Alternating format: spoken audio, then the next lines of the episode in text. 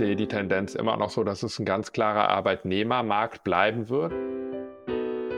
Die Frage ist, ob es überhaupt in der Zukunft noch Stellen gibt, so wie es die heute gibt.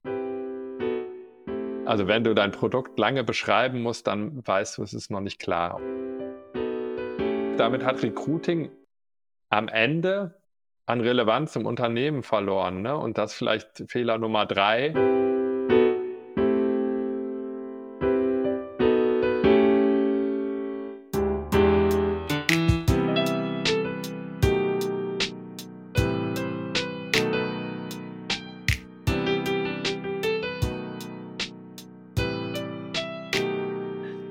Willkommen zurück bei Work-Life Challenge. Es ist die vierte Folge der vierten Staffel, quasi eine Art Schnapszahl. Wir schreiben den 23. November 2022 und gegenüber von mir sitzt wieder Jascha Sombrutzki und wie gewöhnlich wird der Podcast produziert von Sascha Müller-Jentsch und die Ausbrecher. Jascha, du hast mir heute wieder einen neuen Gast mitgebracht. Ja, und ich bin überrascht, dass es für dich schon äh, sich schon so anfühlt wie die vierte Staffel, äh, weil wir in der dritten sind. Ah. Aber es ist gar kein Problem, weil wir letzte äh, Woche hatten wir Aufnahmen zur dritten Folge der dritten Staffel. Jetzt sind wir halt in der vierten Folge der vierten Staffel. Äh, zurück in die Zukunft. Ja, ich habe äh, nicht mitgebracht, aber ich darf begrüßen Lars Wolfram bei uns ähm, von Tenants Connect. Hi. Ähm, Hi Lars, schön, dass du da bist. Wir starten äh, immer mit einer ganz kurzen Vorstellung, gehen wir kurz dein, deine Vita durch, ähm, wo auch noch ein paar Fragezeichen drin sind, für mich zumindest. Die werden wir auf jeden Fall klären im Laufe des Podcasts. Ähm, ja, wir fangen an 1997. Äh, da war Fabi gerade vier Jahre alt oder so. Ähm, da warst du. Da war ähm, ich älter. da warst du älter und im Sales tätig. Ähm, bei Van Leer Verpackungen. Ähm, dann ging es relativ schnell äh, ins Agenturbusiness, also äh, Sales für die B&D-Gruppe ab äh, 2000. Und äh, dann warst du noch bei LBI, was für meine Begriffe auch eine Marketingagentur ist. Das ist richtig, richtig genau. Richtig. Ich glaube, den Namen gibt es heute gar nicht mehr, aber ja, genau. die sind aufgegangen in Publicis. Ja, wie fast äh, jede zweite Marketingagentur in Deutschland. Und ähm, ja, seit äh, 2011 warst du dann bei 22 Talents für äh, Digital Strategy zuständig. Und jetzt fängt es an, für mich ein bisschen undurchsichtig zu werden. Äh, 2013 warst du dann äh, Mitgründer bei Talents Connect, wo du auch heute bist äh, im äh, Business Development. Ja. Und jetzt, bevor wir das aufklären, ähm, wie ist dein aktuelles Stresslevel? Mein aktuelles Stresslevel, das ist tatsächlich relativ hoch, würde ich sagen. Das ist aber immer so. Ne? Ähm, Im Jahresendgeschäft geht es nämlich tatsächlich bei uns immer noch relativ stark um die Wurst. Und du hast ja vorhin schon mitbekommen, Sales Business Development treibt mich an. Und ähm, wie das immer so ist, jedes Jahr versuchen wir noch so ein paar Verträge unter Dach und Fach zu kriegen. Das Stresslevel geht dann aber auch von, äh, also von 100 auf 0, wenn man so möchte, kurz vor Weihnachten. Deswegen freue ich mich darauf. Ach, gibt es bei euch auch ein klassisches Jahresendgeschäft? Hätte ich jetzt im, äh, weil ihr macht hauptsächlich Recruiting, ähm, ja. hätte ich jetzt gar nicht so eingeschätzt. Ähm, kannst du uns mal einen kurzen Abriss geben, wie gerade die Stimmung so ist, weil die ja auch stark schwankt in, in den letzten Wochen und Monaten gefühlt im, im Recruiting? Ja, total gerne. Also man muss es ja sogar präzisieren und wir machen ja Recruiting-Technologie, wenn man so will. Ne? Am Ende sind wir ja ein Software-as-a-Service-Unternehmen klingt jetzt super fancy, was äh, ich erzähle vielleicht mal kurz, wo wir daherkommen und dann erzähle ich was zu der Stimmung. Das geht Gerne. nämlich tatsächlich los in der Agentur, ne, bei B plus D. Ähm, irgendwann Anfang 2000. Da habe ich nämlich auch meine Mitgründer, den Max und den Robin, kennengelernt. Und was wir uns seitdem bewahrt haben, ist tatsächlich, dass wir glauben, dass Recruiting wie Sales funktioniert. Und deswegen glauben wir auch, dass die Mechaniken des Marketing funktionieren. Und wenn das so ist, dann ähm, müssen Karriere-Websites wie Online-Shops funktionieren so. Jetzt würde man sagen, klingt logisch, machen wenig Leute so, das ist aber das, was wir machen. Und deswegen verkaufen wir die Software und deswegen haben wir auch ein Jahresendgeschäft, weil wir jetzt nicht irgendwie transaktional unterwegs sind wie Jobboards oder ein Headhunter, den man bucht, sondern wenn man sich unsere Produkte einkauft oder unser Produkt, ja eins, der Jobshop, dann ist das eine langfristigere ähm, Sache. Und da ist Jahresendgeschäft immer total spannend. Also, genau. Wie langfristig ist denn die Sache, wenn du jetzt sagst, schon langfristig? Naja, also die Mindestvertragslaufzeit geht bei zwölf Monaten los, aber im Schnitt kaufen die Leute es eher für 24 oder 36. So, ne? Das ist so ein Lebenszyklus von einer Karriere-Website. Was müsste ich da so im Schnitt zahlen, wenn ich da so einen Dropshop möchte? Ja, also der Schnitt ist ähm, tatsächlich so bei 24.000 im Jahr, aber wir haben eine relativ große Bandbreite. Ne? Wir kommen klassischerweise aus dem Enterprise-Geschäft. Unsere ersten Kunden waren so im DAX-Umfeld angesiedelt. Eine E.ON zum Beispiel, mit denen arbeiten wir schon seit 2016 zusammen und haben aber seit anderthalb Jahren ähm, angefangen, uns auch um kleinere Unternehmen zu kümmern. So, also dieses Jahr wachsen wir um 25 Prozent bei Unternehmen, die weniger als 150 Mitarbeiter haben. Und da zahlst du jetzt ab 6000 Euro im Jahr los. So. Mhm. Okay, spannend. Jetzt hast du aber gefragt, wie die Stimmung im Recruiting ist. Ne? Die Frage will ich jetzt nicht unter den Tisch fallen lassen. Und ähm, es ist ja tatsächlich so ein bisschen Paradoxon. Ne? Also alle reden von der Rezession und reden nicht nur davon, die ist ja auch sichtbar, keine Frage. Könnte aber ziemlich das erste Mal in der Geschichte sein, dass Fachkräftemangel, der eigentlich ein Arbeitskräftemangel ist, auf eine Rezession trifft. Das gab es noch nie. Ne? Ist ein bisschen crazy. Und äh, deswegen ist die Situation bei uns total gut, weil Recruiting ähm, ist tatsächlich immer noch eins der allergrößten ungelösten Probleme, die äh, Unternehmen haben. Rezession hin oder her. Ja, was, was würdest du denn sagen? Weil ähm, du sprichst schon an, wir haben alle jammern über Fachkräftemangel, äh, dass man es sich wirklich schwer tut, gute, gute Leute zu finden für die eigene Firma. Ähm, auf der anderen Seite erleben wir gerade eine Menge Massenentlassungen. Ähm, was ist es denn jetzt? Ist es der, der Arbeitnehmermarkt, wovon alle äh, das ganze Jahr über gesprochen haben? Geht es jetzt wieder Richtung, es wird einfacher für die Arbeitgeber? Wo siehst du die Tendenz? Also ich sehe die Tendenz immer noch so, dass es ein ganz klarer Arbeitnehmermarkt bleiben wird. Das ist am Ende reine Mathematik und Mathe war jetzt nicht mein Lieblingsfach in der Schule, aber wenn man sich anguckt, wie viele Jobs und wie die Demografie sich verändert und sich Studien anguckt, ähm, dann gibt es ein äh, Talent-Shortage in den nächsten fünf Jahren von 85 Millionen Menschen weltweit, sagt Corn Ferry. Die haben da relativ viel Ahnung von. Ähm, und das ist ähm, nicht auszugleichen mit dem, was gerade passiert. Und auch die Massenentlassungen sind bis jetzt relativ punktuell. Das trifft vor allen Dingen Unternehmen, die stark am Kapitalmarkttropf hängen. Hypergrowth Tech-Unternehmen, so, die äh, trifft das gerade hart. Und da gibt es auch eine differenzierte, differenzierte Sicht. Warum ist das so? Müssen die das wirklich machen? Weil eigentlich sind die dick gefundet aber offensichtlich passen, ähm, passen die KPIs teilweise nicht mehr oder die Cash Burn ist doch zu hoch. Deswegen sehen wir es ja primär da. Aber wir sind schon wach. Ne? Es ist, ähm, wir haben die Welt für uns in vier Cluster gepackt und da haben wir unsere Bestandskunden reingemappt und darauf guckt auch unsere Neukundenakquise. Jetzt hast du schon kurz angerissen, ähm, was ihr mit der Talents Connect AG macht. Also ihr baut quasi ja, Stellenanzeigenseiten oder ein, ein Recruiting-Portal für Unternehmen als eine Art Shop. Aber kannst du uns vielleicht noch mal ein bisschen mitnehmen, was heißt es denn genau? Was ist denn so ein bisschen die Krux dahinter, ähm, hinter eurem Produkt, hinter eurem Service? Warum ich jetzt, ihr habt ja auch McDonalds als Beispiel, warum sollte ich jetzt als McDonalds eure Lösung verwenden?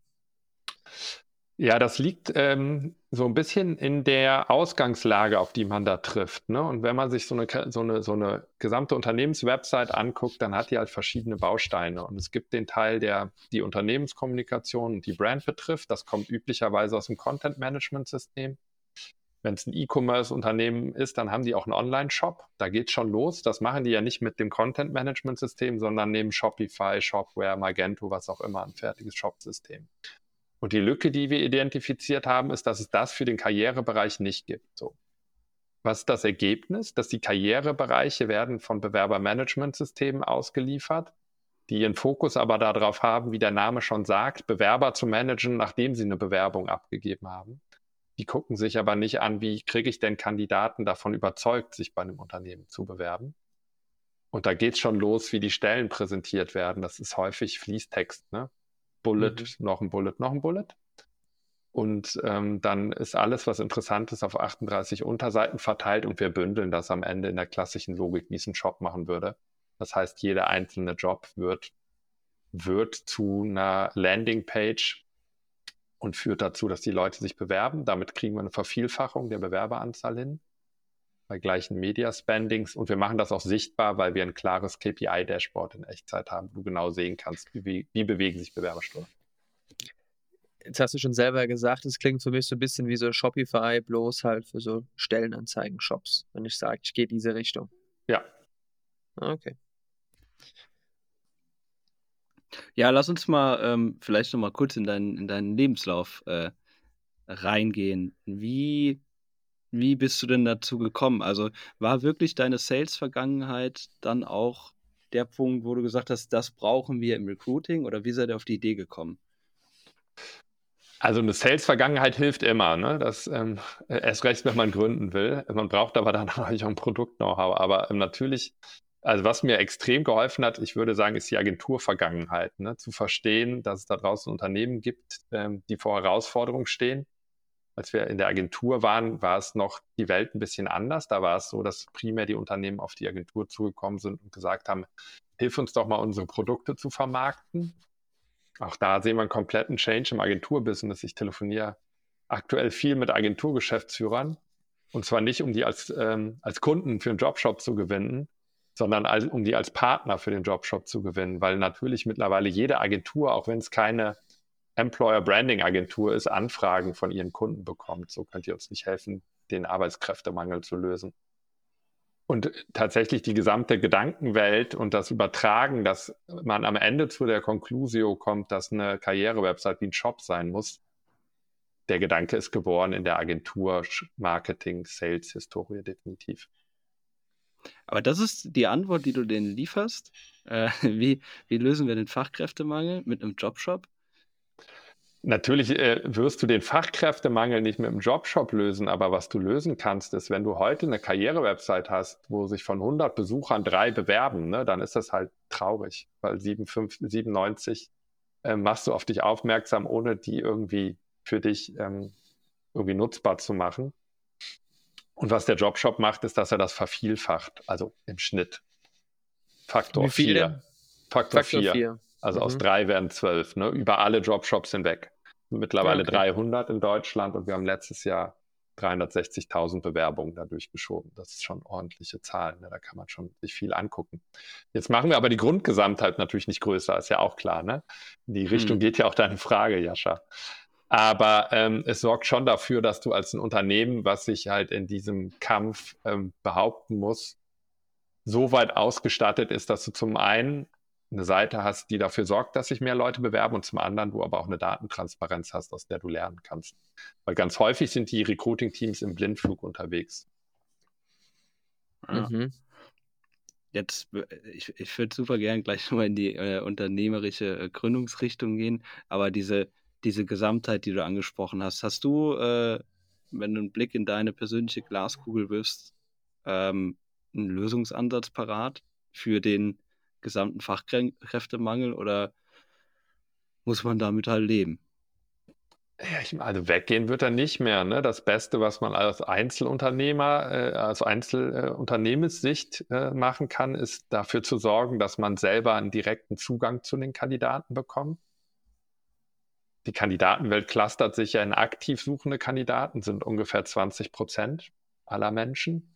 Dann bleiben noch 80 übrig. Von den 80 Prozent sind 50 Prozent tendenziell wechselwillig und 30 Prozent brauchst du gar nicht fragen. Wenn du dich jetzt ähm, auf die bestehenden Jobboards verlässt, adressierst du natürlich nur die 20 Prozent. Deswegen sagen wir, der Jobshop bringt dich in die Position, eine Strategie zu verfolgen, die wir Direct to Talent nennen. So heißt auch unser Podcast. Offensichtlich abgeleitet von Direct to Consumer. Worum geht ähm, die Talente eben unabhängig von den Jobkanälen direkt anzusprechen, über Social Media, über Paid Ads und in deinen eigenen Funnel und auf deine eigene Karrierewebsite zu holen. Das ist die Frage aus Unternehmenssicht. Global betrachtet äh, ist, glaube ich, das Schlauste, was man machen kann, eine intelligente Verteilung von den zur Verfügung stehenden Menschen auf die zur Verfügung stehenden Jobs, so auf,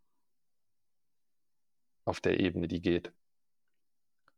Was ja dann aber Jetzt auch in, einer, in einem Jobabbau resultieren würde. In einem Stellenabbau im Gesamten. Oh, da können wir halt echt lange philosophieren. Ne? Die Frage ist, ob es überhaupt in der Zukunft noch Stellen gibt, so wie es die heute gibt. Also eine Stelle ist hier eine Ansammlung von Skills oder Kompetenzen, die man mitbringt. Ne? Und möglicherweise ist es in der Zukunft so, dass das ganz anders geschnitten wird. Aber das ist schon sehr visionär. Ne? Aber wenn ich auf die Zukunft gucke, dann glaube ich, dass es die Stellen und das Konstrukt einer Stelle, so wie es heute gibt, das wird Vielleicht gibt es das in zehn Jahren noch, aber ich wage mal die These, dass es das vielleicht in 15 nicht mehr gibt. Aber wo soll das denn hin? Also, äh, weil die Tendenz geht ja auch ne, in den jüngeren Generationen, geht ja schon eher darin, da, dahin weniger zu arbeiten. Also wir sagen alle, wir wollen die vier, vier Tage Woche, äh, wir wollen ne, vielleicht auch nur sechs Stunden am Tag arbeiten. Aber es gibt auch immer weniger Leute, die überhaupt da zur Verfügung stehen. Ähm, birgt das nicht ein riesen, eine riesen Gefahr für die Wirtschaft in sich? Vielleicht birgt das auch ähm, eine Chance. Ne? Also die Frage ist, kann man nicht ähm, genauso großen Output oder Ergebnis äh, ähm, liefern in vier Tagen wie in fünf, wenn man an Effizienzschrauben dreht und Prozesse optimiert und verbessert. Das ist, glaube ich, eher der Ansatz. Das zweite ist immer diese oh, die Leute wollen nur noch vier Tage arbeiten. Ja, kann sein. Also ich kann äh, aus eigener Erfahrung erzählen, wir haben letztes Jahr tatsächlich, nee, dieses Jahr, Anfang dieses Jahres eingeführt, ähm, dass wir bei uns die Arbeitszeit und den Ort komplett flexibilisiert haben. Das heißt, wenn du bei Talents Connect arbeitest, kannst du dir aussuchen von Quartal zu Quartal, ob du drei, vier oder fünf Tage arbeiten willst. Und von wo ist uns auch egal. Ne? Unter voller Bezahlung? Nee, ähm, die Bezahlung wird tatsächlich äh, linear angepasst, aber wir haben, jeder Mitarbeiter hat bei uns einen Bonus, der hängt an den Unternehmenszielen. Ne? Gibt da das Unternehmensziel und das strategische Ziel. Das wird nicht angepasst. Das heißt, sogar wenn du äh, drei Tage die Woche arbeitest, hättest du 100% Anspruch auf den Bonus. So, und wozu hat das geführt? Ne? Natürlich kommt jetzt nicht die Hälfte der Leute und sagt, super geil, Lars, ich möchte jetzt nur noch drei Tage arbeiten, schau, ich bin weg und sitze jetzt äh, in Portugal. So, ne? Das passiert halt nicht, sondern das, da gibt es so eine natürliche, das sortiert sich natürlich ein. Und für uns ist es ein Riesengewinn, weil wir damit Talente gewinnen können, die wir sonst nicht kriegen würden. Und es ist auch einfach ähm, es ist einfach so, es ist eine Bewegung. Ne? Es gibt halt Leute, die sagen, ich möchte jetzt mal zwei Monate aus dem Ausland arbeiten und danach möchte ich aber auch wieder in Deutschland sein. So, das ist jetzt nicht, dass alle abhauen und nur noch ähm, drei Tage arbeiten wollen. Jetzt interessiert mich noch mal ganz kurz, weil ich muss ehrlicherweise zugeben, im Vorfeld einer Recherche oder jetzt auch mit Talents Connect, mir war es gar nicht bewusst, dass es einen Markt für Jobshops gibt. Wie, weil du jetzt auch schon gesagt hast, wenn du in die Zukunft blickst, wie schaut es denn aus? Siehst du denn immer mehr Konkurrenz dazukommen oder seid ihr die einzigen oder habt ihr das, gibt es das vielleicht in anderen Ländern schon viel häufiger? Kannst du uns da vielleicht nochmal so ein bisschen mitnehmen? Ja, das ist tatsächlich so. Ne? Ähm, wir passen jetzt in Deutschland in keine Schublade perfekt rein. Ne? Wenn du jetzt Online-Marketing-Rockstars in die Reviews guckst, dann sortieren die uns ähm, zu dem Bewerbermanagementsystem. Jetzt sind wir da das bestbewertetste Bewerbermanagementsystem. Freut mich aber, freut mich. Aber wir sind ja gar kein Bewerbermanagementsystem. Wir sind ja davor im Prozess. Ne? Und äh, in Deutschland gibt es nicht so viele, die das so machen. Natürlich ist es so, wenn man da ähm, international drauf guckt, sieht die Welt anders aus. Also in den USA gibt es Anbieter wie Phantom People, ähm, Radency, die denken da ähnlich drüber nach. Die haben auch eine ähnliche Story, fairerweise. Ne? Die erzählen auch, dass Recruiting wie E-Commerce funktioniert. Und ähm, in Deutschland sehen wir natürlich schon Bewegungen, dass Bewerbermanagementsysteme sich entweder auch in die Richtung bewegen äh, oder Partnerschaften eingehen. So. Mhm. Wenn wir so ein bisschen über deine Vita sprechen, und das machen wir dann meistens auch, wenn unsere Gäste und Gästinnen eben da sind, ist ja immer auch spannend, über die Gründungsphase zu sprechen. Und ich kann jetzt auch schon mal so ein bisschen einen Teaser bringen, dass du der Erste bist, der hier bei unserem Podcast bist, der eine, ein Startup gegründet hat, das dann jetzt auch direkt eine AG mündet. Ne? Über die Rechtsform und Wahl der Rechtsform sprechen wir später noch im Laufe des Podcastes. Aber nimm uns doch gerne mal mit auf, auf, auf deine persönliche Gründungsreise. Du hast schon angesprochen, gemeinsam mit deinen beiden Mitgründern. Wie war das dann? dass ihr damals gesagt habt, Mensch, wir machen das, weil mein vor zehn Jahren war noch ein bisschen eine andere Zeit. Ähm, wie war das? Nimm, nimm, sag doch mal ein bisschen was. Ja, ich meine, das Schöne ist, wir haben uns ja in der Agentur kennengelernt und hatten schon alles geregelt, was es so zwischenmenschlich und auf der Arbeitsebene braucht. Und es war auch relativ mhm. klar, dass wir komplementär zueinander unterwegs sind. Ne? Und, ähm, und äh, Robin, der äh, unser CEO ist und bei uns auch der Visionär, kam dann mit der Idee um die Ecke und hat gesagt, pass auf Leute, ähm, Recruiting, da tut sich was und ähm, da können wir mit die Ersten sein, die das machen. Und das, wie merkt man das? Am eigenen Schmerz. Also wenn man gesehen hat, wie man sich damals vor zehn Jahren bewerben musste, dann ist es ja noch schlimmer als heute, wobei so viel hat sich ehrlicherweise gar nicht getan. Und ähm, dann ähm, hat man erstmal eine Idee und dann läuft man los. Ne? Ähm, klingt klingt äh, vielleicht ähm, vereinfacht dargestellt ist es aber am Ende auch. Was uns, glaube ich, sehr zugutekommt, ist, dass wir ein HR-Startup gegründet haben, ohne HR äh, aus der HR zu kommen. So, das heißt, wir sind da einfach mit frischer Idee rein. So, und was macht man? Man geht auf, ähm, man geht erst auf Investoren zu und erzählt, was man vorhat. Dann holt man die an Bord und dann ähm, geht man ganz schnell raus an den Markt so, und spricht mit Unternehmen. Wann habt ihr denn die Investoren äh, dazugenommen? Also ihr habt ja 2013 äh, gegründet, die 22 oder 22 Connect AG. Mhm. Waren die mhm. dann schon am Anfang dann dabei? Ja, also die Vorgängergesellschaft 22 Talents, hat Jascha vorhin genannt, die haben wir auch schon gegründet. Das war eigentlich eine Agentur. Ähm, die hatte aber eigentlich äh, nur einen einzigen Grund. Wir haben unseren Prototypen selber finanziert. Wir haben nämlich in den zwei Jahren vorher ähm, die Hälfte Kunden beraten rund um Employer Branding Recruiting und haben daraus ein Produkt gebaut mit dem MVP, also mit dem Piloten unseres Produktes, sind wir auf Investoren zugegangen und ähm, ja, mit dem Tag der Gründung hatten wir die ersten Business Angels an Bord und haben dann auch die Agentur sofort eingestampft. Mhm. Weil das war tatsächlich das, was man im, im, Vorfeld der Recherche nicht mehr finden konnte. Wir wussten, okay, wie, das, wie hängt das jetzt zusammen? 22 genau, Talents, 22, 22 Connect. Talents, Connect, Talents Connect. Äh, da haben, äh, das hat uns geistig überfordert. Ja. Deswegen haben wir es auch irgendwann aufgeräumt, ehrlicherweise. Ne? Als wir gegründet haben, gab es ähm, Gedanken, die gingen mal in eine Multi-Brand-Strategie. Ne? Also, dass es nicht nur Talents Connect gibt, sondern daneben auch andere Connects. Students Connect zum Beispiel gab es mal. So, ne?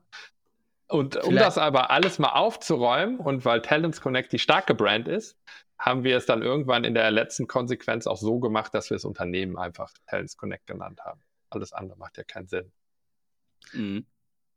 Jetzt muss ich doch mal fragen, woher kommt dann dieser Bezug immer zur Zahl 22? Hat er irgendwas zu bedeuten oder war das einfach komplett random?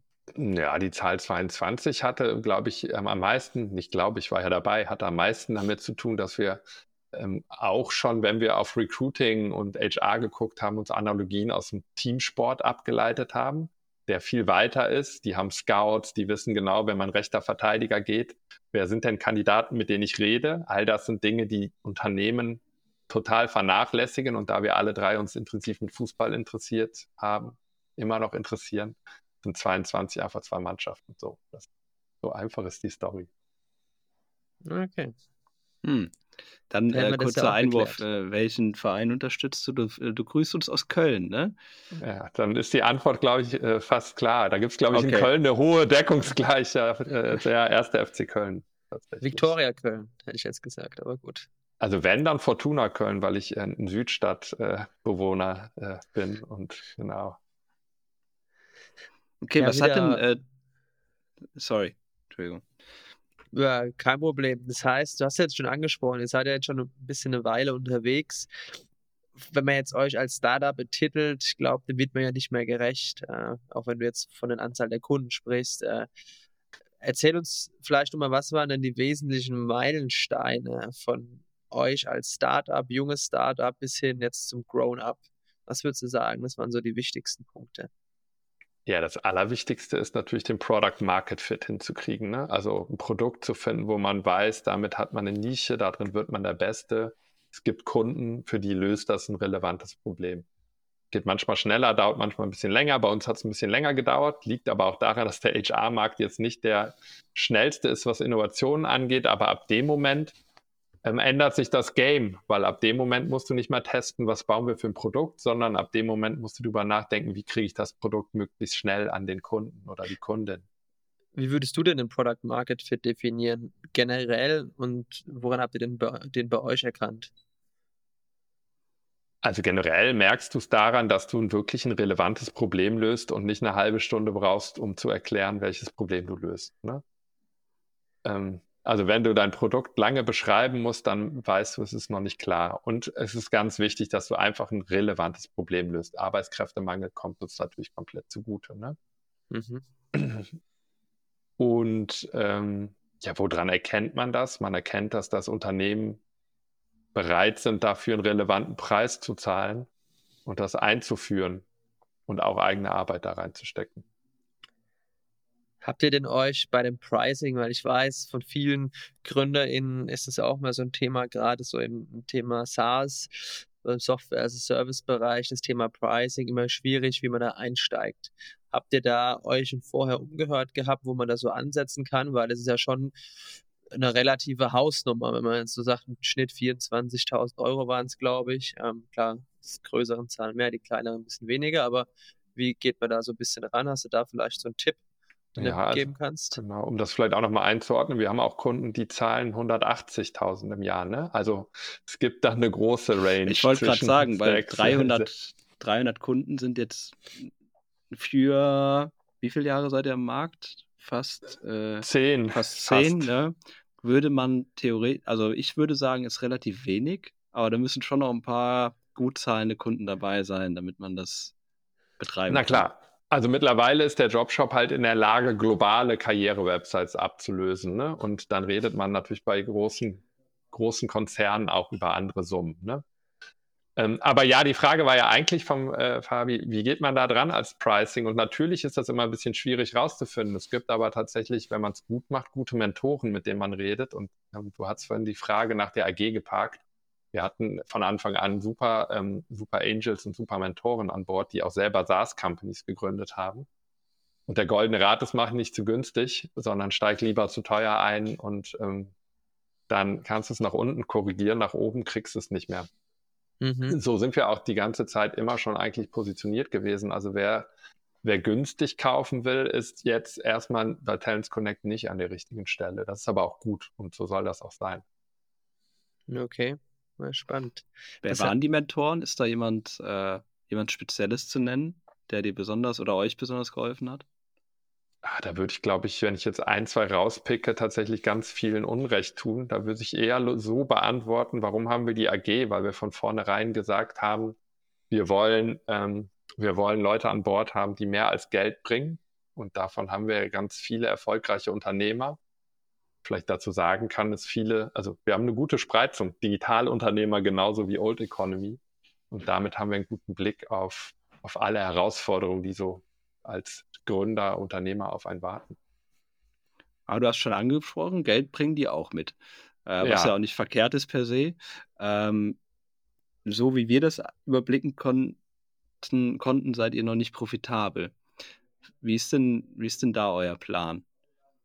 Für die nächsten Jahre? Ja, also ich würde sagen, nicht mehr profitabel. Wir waren drei Jahre ähm, am Stück profitabel bis tatsächlich 2021 haben äh, da unser Produkt nochmal mehr zugespitzt. Also wir hatten vor Product Market Fit und haben aber gesehen, ähm, der Ansatz tatsächlich auf One Product zu gehen und die, die Karriere-Website oder die Lösung für die Karriere-Website zu sein, bringt uns so weit, dass wir nochmal bewusst nicht ähm, profitabel sein wollen, sondern Sales und Marketing anzuschieben. Deswegen haben wir eine Finanzierungsrunde gemacht und haben damit jetzt ähm, Sales und Marketing angeschoben.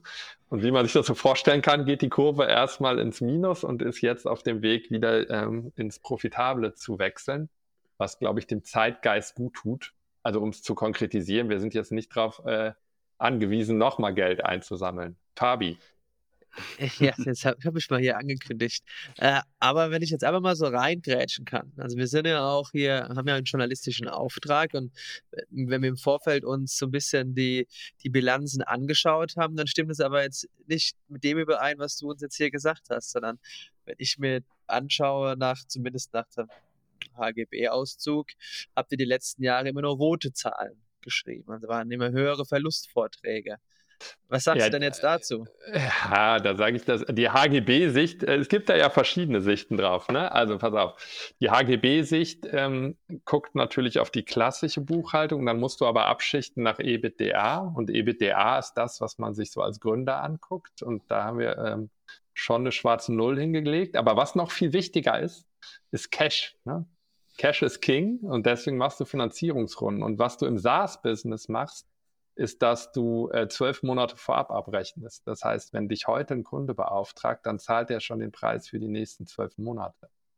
Das heißt, du hast den Cash-In schon lange vor dem Umsatz und dem Ergebnis. Vor dem Leistungs vor dem Leistungsdatum. Verstehe. Kennt ihr vielleicht, wenn ihr sowas wie HubSpot oder keine Ahnung, egal, sowas nutzt, ne? Mhm. So, so.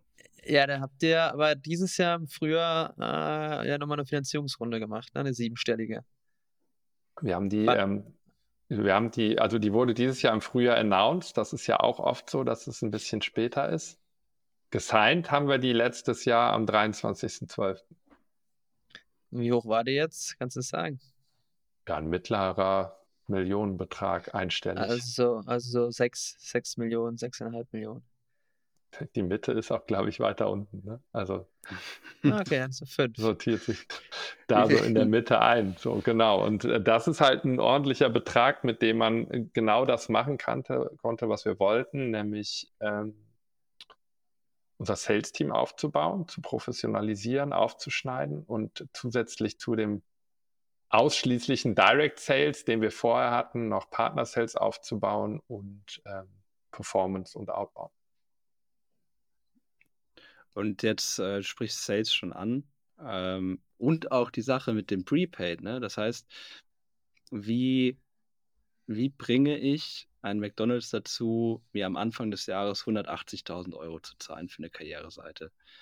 Was, was ist da euer, euer Pitch? Ja, jetzt nur damit wir keine falschen Fakten haben, McDonalds zahlt nicht 180.000 ähm, oder mehr. dasselbe ist. Aber ja, wie bringt man ein Unternehmen dazu, auch nicht mehr, wie bringt man ein Unternehmen dazu, 180.000 zu zahlen? Das ist, das, also wann das Geld fließt, ist nicht Teil des Pitches. Teil des Pitches ist, welches Problem lösen wir euch? Ne? Und ähm, ob, ob das Geld dann am Ende oder am Anfang des Jahres fließt, ist tatsächlich nicht der entscheidende Faktor. Der entscheidende Faktor ist, helfen wir euch nachweislich dabei, das Problem der Arbeitskräfte zu lösen. Ja, aber ich könnte mir vorstellen, dass das, also was vielleicht auch die in meinen Augen vielleicht etwas geringere Anzahl an Kunden ähm, irgendwie dann noch ausmacht, dass das vielleicht ein sehr, sehr langwieriger Prozess ist, könnte ich mir vorstellen, bis dann äh, vom, von der Erstansprache bis dann auch äh, der, der Kunde an Bord ist. Du meinst Sales Cycle, also. Genau, ähm, ja. Ja, also der durchschnittliche Sales Cycle liegt bei uns gerade bei 74 Tagen. Das ist eigentlich sehr gut ähm, als Durchschnittswert, wenn man sich anguckt, dass wir da eine bunte Mischung von kleineren und größeren Unternehmen haben. Und ja, natürlich ist es so, dass man bei den kleineren Unternehmen kürzere Entscheidungswege hat und bei den größeren längere. Deswegen ist es auch ganz gute Streuung in dem Portfolio, unterschiedliche Unternehmen und damit auch unterschiedliche Zielkunden adressieren zu können. Ich möchte an der Stelle nochmal einen kleinen Schwenk zurück machen, weil du hast es vorhin schon selber die Tür weit aufgestoßen zum Thema der Rechtsform, beziehungsweise dann auch zur Finanzierung. Ähm, was ist denn, was ist denn euer Endgame, Lars? Was habt ihr denn vor? Ist denn so euer Endgame zu sagen, okay, ihr seid jetzt eh schon eine AG, zu sagen, in zehn Jahren IPO oder in fünf Jahren IPO, also quasi an die Börse zu gehen, um da nochmal Geld einzusammeln. Was ist so ein bisschen der nächste Meilenstein, der, der vom Grown-up, äh, ja, weiß ich nicht, zu einem Unternehmen äh, führt? Ja, das Schöne ist ja, man hat ja verschiedene Endgame-Optionen. Ne? Und bei so einer AG liegt natürlich ein IPO, äh, schwingt da immer schon mit. Aber die, die das für die AG eingeführt haben, hatte andere Gründe, als über ein IPO nachzudenken. Tatsächlich zeichnet uns drei Gründer aus, dass wir, glaube ich, anders als andere Gründer nicht exit-orientiert gegründet haben, sondern einfach Bock hatten, ein geiles Unternehmen zu bauen. So, das haben wir immer noch, mhm. das haben wir jetzt auch.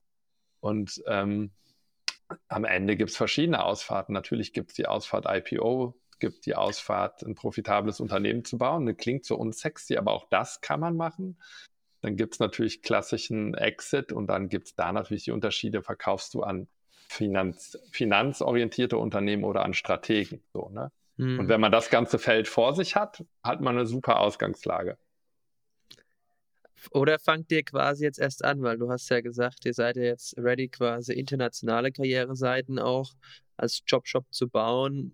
Ist da, da das Ausland vielleicht dann auch jetzt Thema, wo ihr sagt, Mensch, es funktioniert in Deutschland gut und wir können jetzt auch in die anderen Märkte reingehen, auch wenn da vielleicht die Konkurrenz größer ist?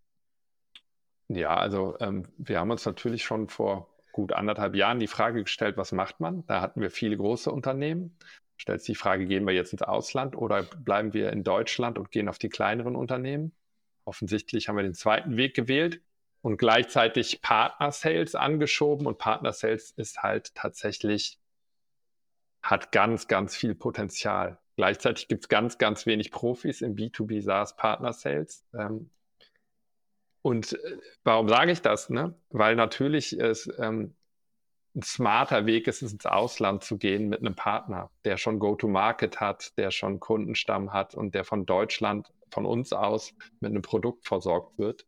Und das wäre unser Weg. Und äh, ja, das steht auf einer Agenda und auch nicht erst in fünf Jahren, sondern früher.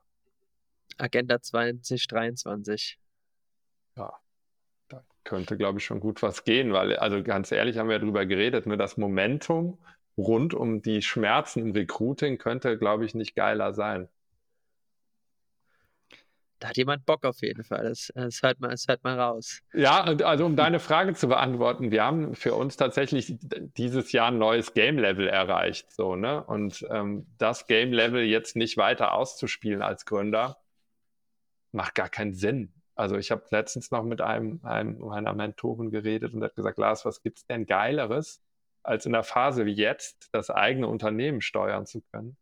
Selbst wenn ihr jetzt einen Exit machen würdet, was willst du denn in der Phase jetzt mit der Kohle machen? Also es gibt doch nichts Besseres, als die Kohle jetzt in deinem eigenen Unternehmen zu haben und ähm, damit gestalten zu können. Und das teile ich komplett. Jetzt müssen wir ganz kurz nochmal auf den Punkt Partner Sales eingehen. Ähm, einmal kurze Erklärung von deiner Seite, weil Sales, also ganz normal Vertrieb, stelle ich mir bei euch vor, äh, ihr versucht in die Personalabteilung zu kommen, ihr versucht Karriereseiten zu platzieren. Ähm, was genau verstehst du jetzt bei euch unter Partner Sales und was sind solche Partner, mit denen ihr zusammenarbeiten ja. wollt? Also wir haben Partner in verschiedenen Clustern aufgebaut und die sind so ein bisschen entlang der Wertschöpfungskette. Wie sieht so ein Bewerbungsprozess aus? Ähm, der Bereich der Partner, der für uns am relevantesten ist, sind die Agenturen, da wo wir herkommen. Warum ist das so? Weil ähm, ein Jobshop funktioniert natürlich extrem gut, wenn man genug Reichweite hat, also genug Leute auf den Jobshop aufmerksam werden und relevante Inhalte. Und Reichweite und Content sind zwei originäre Dinge, die Agenturen verkaufen. Dafür machen die, nehmen die Geld und das machen die richtig gut. Und wir brauchen das, damit der Dropshop funktioniert. Und gleichzeitig kriegen die Agenturen natürlich ein Stück vom Kuchen ab, also von unseren jährlichen Nutzungsgebühren. Was für die Agenturen total charmant ist, weil die normalerweise keine wiederkehrenden Umsätze haben in der Logik von Software. Das heißt, ähm, wir haben da eine gute Allianz geschmiedet. Und Agenturen sind natürlich auch ein super Radar, um rauszufinden, welche Unternehmen sich gerade mit dem Gedanken beschäftigen, ihre Karriere-Website neu zu machen. Dann gibt es aber auch noch einen zweiten Bereich, das sind die Bewerbermanagementsysteme, die haben wir vorhin schon gestriffen. Ganz häufig haben die keine Lösungen für eine richtig gute Karriere-Website, wollen sie aber auch gar nicht bauen, weil sie gehen halt von der Bewerbung den Prozess nach hinten und dann partnern wir auch. Und ähm, dann gibt es noch die ganzen großen Vermarkter, also das, was man Media in der Welt des Marketings nennt, die dafür sorgen, dass Reichweite passiert. Das kann auch eine Agentur sein, aber es gibt auch Spezialisten im, im Recruiting dafür. Okay. Ja, das bedeutet, äh, wie, wie genau, ähm, ich habe es ich noch nicht ganz verstanden, wie genau funktioniert das mit dem Content? Du sagst, die Agenturen liefern Content für euch. Äh, jetzt ganz praktisch, wie sieht dieser Content aus? Äh, das kann ein Unternehmensvideo sein, das ist ein Video von einem konkreten Job, ähm, das ist die Employer Brand, das sind äh, Testimonials Das ist all das, was du an Inhalt auf einer Karriere-Website erwarten würdest, ein Key Visual. Ähm, und ähm, das ist der Content, den die Agenturen zuliefern. Ne? Achso, ja, jetzt habe ich es verstanden. Ihr liefert die Technik, äh, die Agentur liefert den Inhalt, das Unternehmen schnappt sich die Bewerber. Genau. Und die Agentur liefert ohne Jobshop den Content basierend auf ihren Thesen und ihrer Expertise, die ohne Frage gut und wichtig ist. Mit dem Jobshop kriegt ihr die Möglichkeit, datenbasiert ihre Kunden zu beraten, ne? weil wir können genau sehen, welcher Content funktioniert besser, also welcher Content konvertiert besser. Und ähm, damit hat die Agentur auf einmal eine ganz andere Möglichkeit, ein Level an Beratungsqualität zu erreichen, was sie sonst vorher nicht hatte. Okay, jetzt, jetzt habe auch ich es verstanden. Es hat ein bisschen gedauert, aber auch ich habe es verstanden. Gar kein wenn Problem. Ich das, wenn ich das jetzt so mir anhöre, und es soll auch jetzt gar keine Werbung sein, aber würdest du quasi sagen, das neue Zeitalter des Recruitings ist es auch, dass man versucht, vielleicht durch Social Media, durch Paid Search, durch Tick, also whatever, ähm, versucht, äh, mögliche BewerberInnen auf die eigene Recruiting-Seite zu holen, anstatt diese, sage ich mal, jetzt jeden Tag 1000 Euro auf Indeed oder Stepstone oder wo auch immer zu verbrennen. Hundertprozentig. Also ist, besser hätte ich den Ansatz, den wir Direct to Talent nennen, nicht beschreiben können. Also genau da geht es drum. Ne? Weil es ist ja auch absurd. Ne? Stepstone, Stepstone 1300 Euro pro Stellenanzeige für vier Wochen. Jetzt guckt man sich die Zahlen von Stepstone an oder all, sagen wir mal alle Jobboards, ne? sonst mhm. habe ich wieder mit Stepstone meine Themen. ähm, und ähm, es ist so, sorry, ähm, kurz, das ist so, dass ähm, bei Stepstone doppelt so viele Jobs online sind wie vor der Pandemie. 1,9 Millionen offene Jobs gibt es. Ne? Das ist Wahnsinn. Das ist doppelt so viel wie vor der Pandemie. Und gleichzeitig ist die Bewerberaktivität nach unten gegangen, weil die Anzahl der aktiv Suchenden ist gesunken. Jetzt muss man kein Wahnsinnsmathematiker sein, um rauszukriegen, dass da nicht so viel unten bei rauskommt. Ne? Und deswegen mhm. braucht man genau das, was du gesagt hast, äh, Fabi, Zugänge zu Kanälen, wo man auch Leute antrifft, die vielleicht ähm, wechselwillig sind, aber nicht aktiv suchen. Das würde ja auch für Headhunting sprechen. Aber ihr werbt ja auch damit, Headhunting überflüssig zu machen. Genau. Also warum, das spricht für Headhunting, wenn es darum geht, einzelne Positionen zu besetzen, dann kannst du auch einen Headhunter losschicken. Wenn es darum geht, mehr Leute einzustellen, ist halt die Skalierung von Headhunting oder Active Sourcing begrenzt. Ne? Also damit kannst du ja keine großen Zahlen von Menschen einstellen. Und gerade wenn wir über den gewerblich-technischen Bereich reden, da ist Headhunting ja eigentlich eh nicht verbreitet, aus verschiedenen Gründen zur Erklärung Würdest du vielleicht noch sagen, kurz, ah, sorry. Ich wollte ganz kurz noch für, eure, für unsere Zuhörerinnen und Zuhörer Active Sourcing erklären. Äh, das ist quasi das, äh, wenn ihr auf LinkedIn fünf Nachrichten am Tag bekommt, ob ihr nicht vielleicht einen neuen Job sucht. Ähm, also bewusst als Unternehmen ähm, Kandidatinnen und Kandidaten anzusprechen. Genau, Aktiv. das ist es. Ja, was ich jetzt noch so für mich noch weiter Schluss gefolgert habe, also man merkt, man kann ja auch was lernen, ist quasi, dass euer Jobshop eher wahrscheinlich seinen Sweet Spot hat bei jetzt nicht ganz so, äh, nicht ganz bei Positionen, die jetzt vielleicht Entscheider betreffen oder EntscheiderInnen. Also, dass man quasi sagt, okay, jetzt wird jetzt gerade vielleicht beim Startup so eine Führungsposition, C-Level, das deckt die jetzt nicht am besten ab, aber sage ich mal, alle so drunter, erfahrene Fachkräfte, juniorige Personen, äh, das ist eher dann so der Sweet Spot, den man mit ShopShop abdeckt.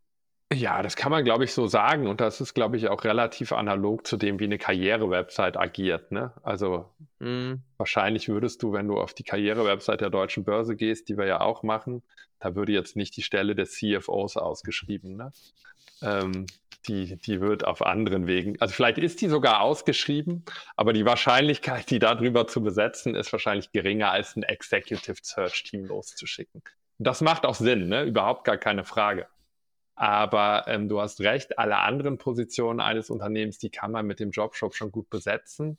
Und natürlich ist der Wirkungshebel größer, wenn du eine große Anzahl ähm, auf, auf ähnlichen Profilen einstellst. Ne? Also McDonald's hatten wir vorhin. McDonald's sucht natürlich unfassbar viele Azubis zum ähm, Gastronomiekaufmann.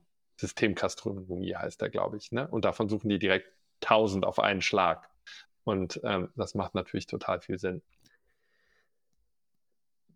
bei uns bei, bei, bei Work-Life-Challenge. Ich weiß nicht, ob wir noch weiter in diese Richtung gehen wollen. Ich hätte nämlich noch eine andere Richtung, die mich brennend interessiert. Außer ja, dann, du hast dann grätsch ich, dann grätsch ich nochmal kurz rein. Okay. Noch ganz kurz. Ähm, wie äh, rekrutiert ihr denn? Also, ne, als Liegt ja, ja wir wären ja, wir wären ja, wäre ja witzig, wenn wir nicht den Jobshop nutzen würden. Ne? Also ihr könnt euch ja auch ja die Zuhörer, die vielleicht sich das mal angucken wollen, wenn man bei uns auf die Karriere-Website geht und sich den Job der Sales Development Representative, klingt wie ein Zungenbrecher, abgekürzt SDA anguckt, dann sieht man ganz gut, wie wir das machen. Und warum ist das so wichtig? Weil die SDAs für uns die recruiting-kritischsten Positionen sind. Das sind am Ende die Leute, die die Erstgespräche mit potenziellen Kunden führen.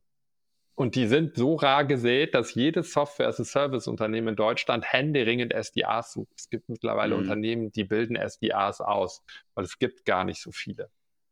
So, und dieser Job ähm, ist ziemlich genau so profiliert, wie ich mir das vorstelle. Da kannst du dir sogar schon den, ähm, den Arbeitsvertrag von uns angucken. Und da steht auch genau drin, wie viel Geld du verdienen kannst. Auf der Stellenanzeige, ohne einen Passwortschutz. Und ähm, das führt dazu, dass sich am Ende nur Leute bewerben, die es wirklich ernst meinen. So. Und ähm, so machen wir das tatsächlich auch. Also wir setzen nicht darauf, also wir gehen nicht in die Jobboards, sondern wir setzen dann schon darauf, auch Reichweite auf die Stelle zu kriegen, keine Frage, ne? sonst macht das ja auch keinen Sinn. Ähm, aber eben in Kanälen, wo man weniger aktiv suchende Kandidaten trifft, sondern Wechselblick. Und ihr macht auch kein Active Sourcing. Also wir haben einen internen Recruiter, aber der macht kein Active Sourcing. Im, also der macht keins, ist zu viel gesagt. Ne? Natürlich gibt es ausgewählte Positionen, wo man auch Active Source, auch wir verstärken uns auf C-Level. Letztes Jahr John als CPO eingestellt und natürlich macht es da Sinn, Active Sourcing zu machen. Keine Frage. Jetzt habe ich parallel kurz reingeschaut, ähm, weil mich das jetzt auch interessiert hat. Und überall steht Köln als Standort. Du hast jetzt gesagt, ihr seid ja maximal flexibel. Würde das, ist, widerspricht sich das? Oder du hast ja gesagt, man kann nur immer nur ein Quartal woanders arbeiten. Ähm, ja, widerspricht sich nicht. Und also äh, man kann, ja genau, man kann ein Quartal und dann kann man auch, man kann auch ein Quartal wieder in Köln sein und wieder woanders hingehen. Aber warum steht da Köln? tatsächlich ein ganz einfacher Grund aus äh, Search Engine Optimization. Ganz viel Traffic wollen wir über Google for Jobs holen und die können mit Remote noch nicht umgehen. So klingt auch banal, ist aber leider so. Ne? In dem Moment, wo du da hinschreibst Remote, ähm, hast du einfach kein gutes Listing mehr. Oh, passiert übrigens Tipp. auch, wenn du passiert übrigens auch, wenn du genderst. Ähm, das ist auch traurig, ne? aber ähm, die höchsten Suchvolumen und die besten Google-Anzeigen, ähm, Rankings kriegst du, wenn deine Anzeige nicht gegendert ist im Job. Ah, das kann man und, aber auch schon so sagen, weil die Vermutung hatte ich auch schon des Öfteren, weil ist natürlich auch kein rein deutsches Unternehmen, Google, ne? Die, äh, die haben das nicht so auf dem Schirm. Ja, das ist so. Und das kann man auch in den Google Trends sehen. Aber das ist, glaube ich, ja, genau, da fahren wir gerade eine Kurve. Aber ja, das, äh, das ist so. Okay, interessant. Kann man sich auf jeden Fall mal so mitnehmen. Ähm, aber würdest du mir unterschreiben, dass ihr noch nie einen Headhunter benutzt habt? Oder nee, wir haben Headhunter und wir haben schon Headhunter benutzt, auch schon um Developer einzustellen. Und ich finde das gar nicht schlimm. Ne? Wir äh, sagen, wir wollen Headhunter überflüssig machen, das ist richtig. Aber ähm, ein, groß, ein Zielbild kann ja auch groß sein. Ne? In der perfekten Welt braucht man die Headhunter nicht ja mehr. Bleiben. Ja, es gibt ja gibt da auch wirklich große Qualitätsunterschiede. Ne? Also weil ich wirklich genau so. Ne? Wir haben durch Headhunter schon richtig gute Leute eingestellt, aber ähm, im Vergleich nutzen wir die sehr selektiv. Und so meine ich das auch. Es wird immer selektive Stellen geben, da macht es total Sinn, einen Headhunter loszuschicken. Hm. Okay, dann lass uns noch mal ganz kurz für, für unsere Zuhörerschaft ähm, die, die Top 3 Fehler, die du im Recruiting immer wieder siehst, machen. Also Fehler Nummer eins ist, in dem Moment, wo die Fachabteilung bei euch am Schreibtisch steht und wieder massiv Druck macht, wo die Bewerber bleiben, denkt man immer erstmal über Reichweite nach. Ne? Das ist der Reflex Nummer eins von Recruiting-Teams. Die Formel ist aber Reichweite mal Conversion gleich Bewerberin. Das heißt, äh, man sollte sich erstmal angucken, habe ich überhaupt eine Zielseite, eine Karriereseite, wo ich ähm, Leute dazu bringe, dass sie sich bei mir bewerben. Das ist das eine. Das zweite ist, beendet den Blindflug.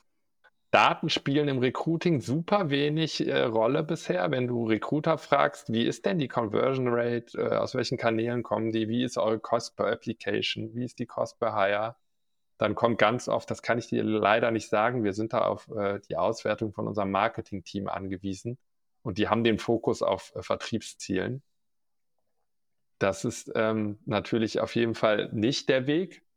Und was ist damit passiert? Damit hat Recruiting am Ende an Relevanz im Unternehmen verloren. Ne? Und das vielleicht Fehler Nummer drei. Seid proaktiv und nehmt nicht so eine verwaltende Rolle ein, weil ihr seid die wichtigste Rolle. Recruiting-Problem ist immer noch der größte Hemmer, Hämmer, ähm, wenn es darum geht, Hemmschuh, wenn es darum geht, äh, Wachstum zu generieren. Auch eine steile These. Robin und ich haben letztens drüber gesprochen, mit auch einem guten Kunden von uns, dem Till von Diconium, dass es wahrscheinlich in der Zukunft einen Chief Recruiting Officer geben wird in Vorständen. Und äh, man sollte sich nicht kleiner machen, als man ist. Das war dann der Tipp 3. Aber es gibt ja heutzutage schon den Chief, äh, den CHRO, diesen Chief Human Resources Officer. Also die Position gibt es ja in manchen Unternehmen schon, aber wird wahrscheinlich dann einfach anders benannt. Ja, die ist breit. Ne? Also ehrlicherweise ähm, gibt es eigentlich schon eine Evolution von CHRO in den ganzen progressiven Unternehmen zum CPO, aber nicht Product, sondern People, Chief People Officer. Aus Human Resources wird meistens sowieso People and Culture. Hm. Ähm, und warum sagen wir aber, dass es Chief Recruiting Officer geben sollte oder wird? Ist ja eine Damit These. sich euer Shop besser verkauft. Äh, das ist auch gut. Und das Zweite ist, dass ähm, das Recruiting sich aufschneidet in Spezialdisziplinen, so wie Marketing das auch mal gemacht hat. Früher, ganz früher gab es irgendwann mal Marketing, dann gab es Online-Marketing und dann haben sich Spezialdisziplinen aufgeschnitten. Und ähm, genau das passiert im Recruiting auch. Ist ja total logisch. Also natürlich wirst du im Recruiting Spezialisten haben, die sich mit Recruiting Performance Marketing beschäftigen, mit Content Marketing. Und da braucht es dann einen Starken, der auch äh, in der Unternehmensführung die Stimme dafür hat, das zu tun. Gut. Auf jeden Fall schon mal danke für die drei Tipps. Sehr, glaube ich, stimmt schon, weil da erwische ich mich auch so ein bisschen ein, bei einem Punkt auch so ein bisschen selber, ähm, auch bei uns, so das Thema Daten im Punkto Recruiting, das haben wir selber auch noch nicht so zu Herzen genommen. Marketing definitiv, absolut KPI gesteuert, aber beim Recruiting tatsächlich eher weniger. Weil man muss auch fairerweise sagen, wir stellen auch nicht so krass ein. Aber dennoch, äh, fairer, fairer Punkt. Ich glaube, es ist aber echt eine Sache, ähm, die gerade Startups, die ich selbst auch anders machen würde, ähm, dass man HR extrem unterschätzt. Ähm, aber die Wichtigkeit des Ganzen und deswegen hast du auch, äh, ne, jetzt, jetzt hast du auf einmal Spezialisten für Recruiting, für, für People and Culture, was auch super wichtig ist. Und das, äh, man hat das Gefühl, die, die Rolle aller HR-Verantwortlichen wird immer, immer größer. Was natürlich auch mit dem, äh, den äußeren Faktoren zusammenhängt. Äh, ja. Weil es einfach schwierig wird, gute Leute zu finden und zu halten. Aber es gibt auch ganz viele Gründerinterviews, die sagen, wenn du die fragst, was war mein größter Fehler als Gründer, ne? dann sagen die, ähm, ich hätte früher jemanden einstellen sollen, der Vollprofi im Bereich People und Recruiting ist. Ja, ist, glaube ich, eine Sache, die man ganz gut mitnehmen kann, äh, dass man da früher ein Augenmerk drauf legen sollte. So, und Fabi brennt jetzt schon, der, der, der zappelt schon die ganze Zeit, dem, dem brennt was unter den, unter den Fingernägeln. Äh, ich war kurz davor, einen Schluck von meinem Baldrian-Dreh äh, zu nehmen, den ich mir noch nicht gemacht hatte, aber den ich mir bestimmt noch gleich gemacht hätte. Äh, ich finde es so schön, dass du da bist, Lars, ähm, mit deiner, sage ich mal, auch längeren Vita des Gründerdaseins, ähm, weil ich glaube, viele, die vielleicht noch nicht gegründet haben, kennen das noch gar nicht, dass wenn man jetzt auch schon lange eben als Gründer oder Gründerin unterwegs ist, dass sich da die Rolle als Gründer ja auch verändert. Und worauf ich jetzt so ein bisschen abziele ist, du merkst, sie sind gut vorbereitet, ist, dass du warst jetzt zu Beginn als Gründer ja Vorstand, aber bist es seit Anfang des Jahres nicht mehr. Ja. Kannst du uns da so ein bisschen mitnehmen, woher das kommt, dass du jetzt nicht mehr Vorstand bist? Hast zwar jetzt Prokura noch, das kann man auch sehen, also hast du immer noch eine gewisse Vertretungsberechtigung, aber warum nicht mehr Vorstand? Ja, also ich glaube, das ist auch, also ist vielleicht untypisch, ne? aber ähm, weil viele Leute versuchen, an ihren Stühlen zu kleben in einem tradierten Unternehmen. Aber so ein Unternehmen geht ja durch Phasen. Ne? Und das Unternehmen ist mit 15 Leuten ganz anderes als mit 50, ist ein ganz anderes als mit 100 Leuten, ähm, die wir heute sind. Und ich habe für mich entschieden, ich bin ähm, tatsächlich es gibt die Pioniere und die Städtebauer. Ne? Und das Unternehmen braucht jetzt Leute, die Prozesse bauen, für Skalierung sorgen und die Stadt bauen. Ich bin aber Pionier. Ne? Ich bin am besten auf einer grünen Wiese. Gib mir eine grüne Wiese und sag, äh, hier muss was passieren. So, das ist das, worauf ich Bock habe. Deswegen mache ich auch Business Development bei uns. Und ähm, da gibt es natürlich verschiedene Themen. Das eine Thema ist, wie können wir unser Produkt ähm, entwickeln? Das hat nichts mit Product Officer zu tun, aber wo gibt es relevante Schmerzen, die wir mit dem Produkt lösen können? Und mein ganz klarer, klarer Fokus gerade ist, Partner Sales aufzubauen und zwar von null. Da hatten wir halt vor einem Jahr nicht. Und ich liebe das, das zu tun, aber gleichzeitig ist das keine Vorstandsrolle. Das macht einfach keinen Sinn. Der Vorstand sollte das repräsentieren, was mal 90 Prozent des Unternehmens machen. Und Business Development ist, wenn du so möchtest, ähm, die Speerspitze ähm, auszuprobieren, welche Potenziale wir haben.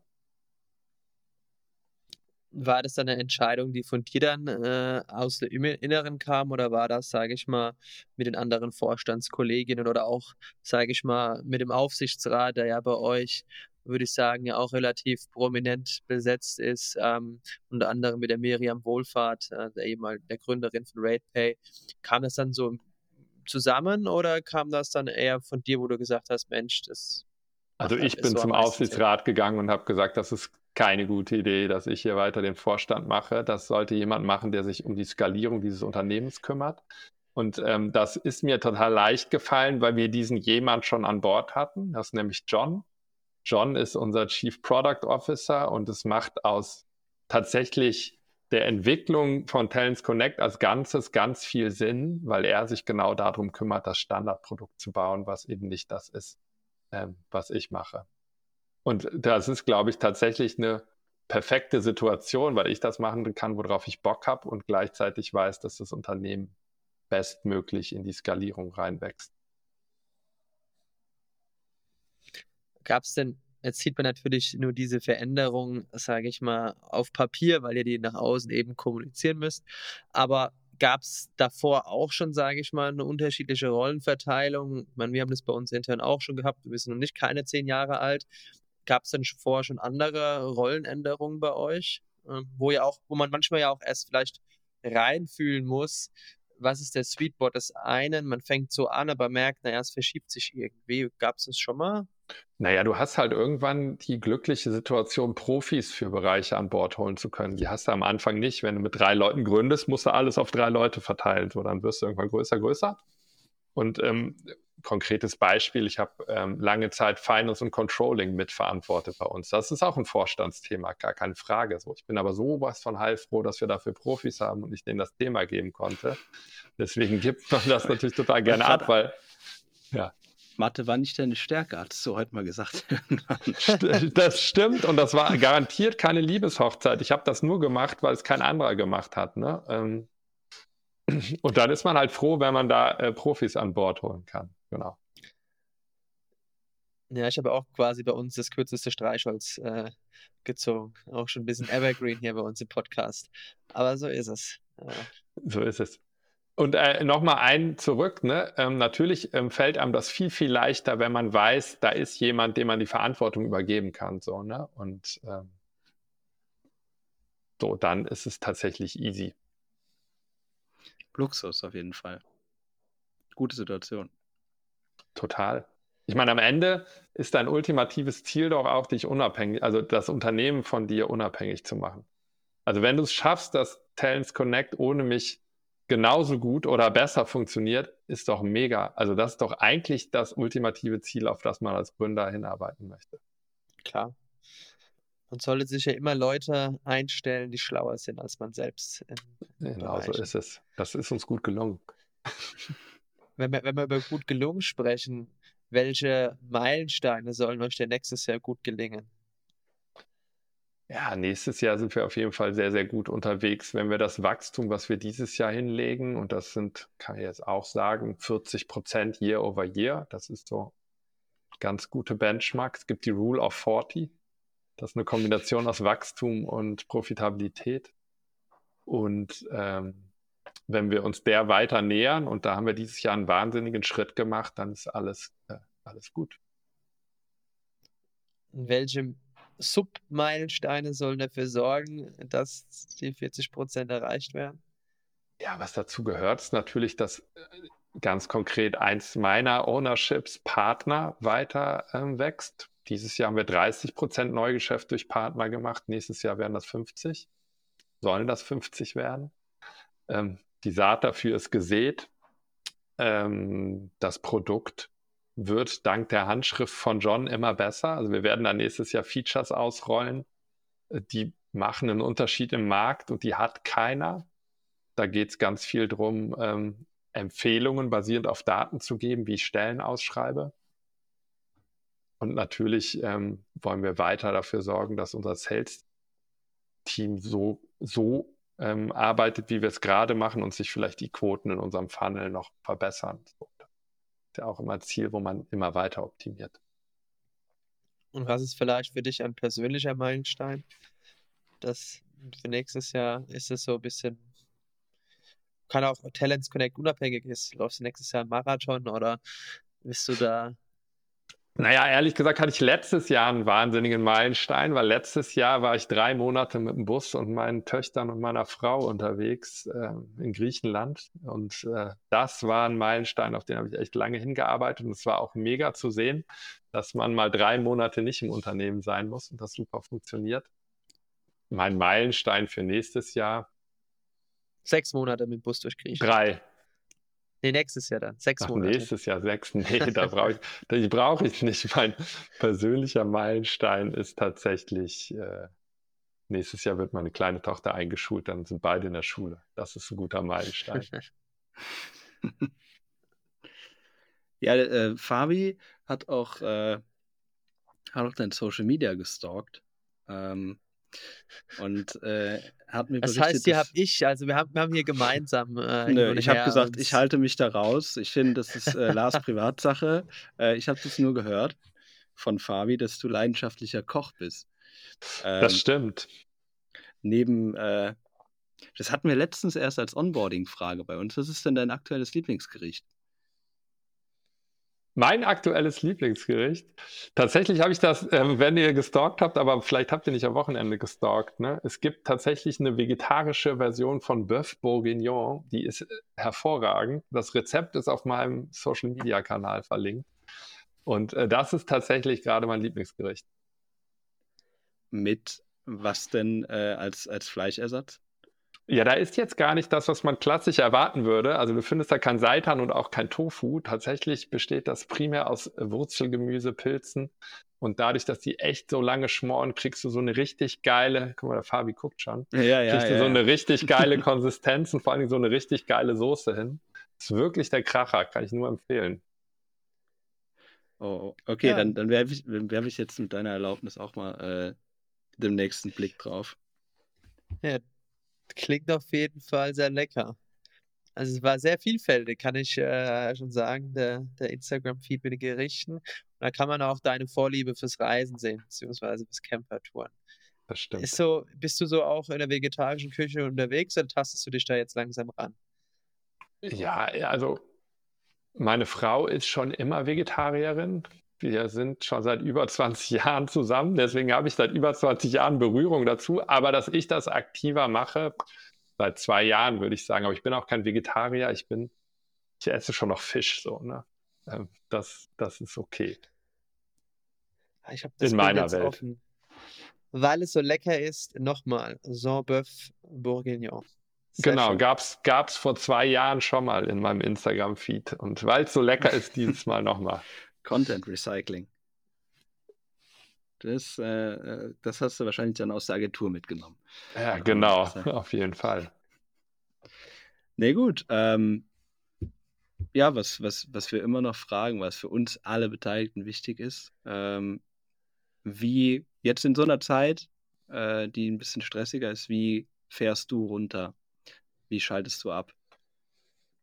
Erstaunlicherweise gelingt mir das immer ganz gut. Ähm, und was einen tatsächlich schnell erdet, ist, wenn du nach Hause kommst und da hast du eine Familie mit Kids und einer Frau, dann ähm, merkt man auch ganz schnell, dass es andere Themen gibt, die genauso wichtig oder vielleicht viel wichtiger sind, als ob man jetzt einen Kunden gewonnen hat oder irgendwas komisch gelaufen ist. Und tatsächlich ist es ja so, wenn man so zurückblickt und mit sich selber im Reinen ist, äh, was man da so baut, dann ist es, glaube ich, sehr, sehr, sehr, sehr dankbar, ähm, runterzukommen und zufrieden zu sein. Und wenn ich mir das so angucke, was wir da gebaut haben, dann bin ich da stolz drauf so. Und das macht halt einfach Bock. Wir hatten auch schon äh, Leute, die, die, haben gesagt, äh, was war nochmal der Wortlaut? Ähm, du weißt nicht, was Stress ist, bis du, wirklicher Stress ist, bis du Kinder hast. ähm, also würdest du, würdest du Familie auch mit Entspannung gleichstellen oder gibt es irgendwas, so, ein, so einen Ausgleich, den du dir suchst in deiner Freizeit? Also Kochen ist tatsächlich ein krasser Ausgleich. Ne? Also Kochen entspannt mich total. Als ich noch keine Kinder habe, habe ich Videospiele gespielt, vor allen Dingen FIFA. Ne? Das hat mich wahnsinnig entspannt. Oder Fußballmanager, da konnte ich direkt runterkommen. Das ist aber nicht so richtig, funktioniert nicht so gut, wenn so kleine Kids um dich rumhüpfen. Ähm, deswegen ist Kochen da jetzt super. Und äh, Grund insgesamt, äh, also Kids sind stressig, aber ich finde schon, das gibt einem schon nochmal ähm, ganz viel tatsächlich. Also die aufwachsen zu sehen, ist schon Hammer. Und vor allen Dingen, wenn man mit denen äh, im Bus drei Monate durch die Gegend fährt während einer Pandemie, ist schon ganz okay. Ja, mit dem Fazit können wir eigentlich beschließen. Ist, ist ganz okay. Ist, ein- ist ein gutes Leben. Ja, Auf jeden Fall. da sind wir mal gespannt, was die nächsten kommenden Wochen und Monate äh, du noch für Gerichte herzauberst. Ich werde es auf jeden Fall mal verfolgen. Und ja, mal gespannt, wie es weitergeht mit Talents Connect und wie eure Meilensteine nächstes Jahr umgesetzt werden. Ja, ich freue mich auf jeden Fall drauf. Und danke für die Einladung. Hat echt äh, Spaß gemacht. Äh, Super gerne und auch. cool. Vielen Dank, Lars. Danke euch. Ciao, Tschüssi. ciao. Ciao.